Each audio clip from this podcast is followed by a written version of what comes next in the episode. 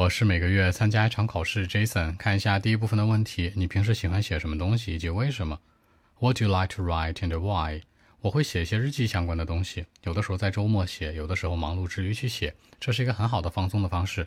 尤其是若干年之后回头再翻，我会觉得这些过去的回忆开始攻击我了。OK，Actually。I like to write something of life, especially on my diary, you know, sometimes on weekend, or sometimes after a hard day of work or study.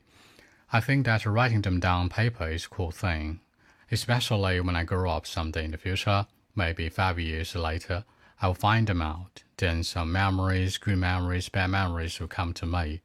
I mean, it's quite different. So that's it.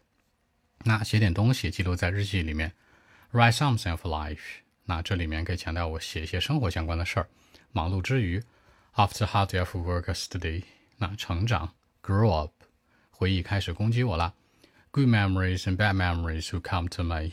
更多文本问题，微信 b 一七六九三九一零七。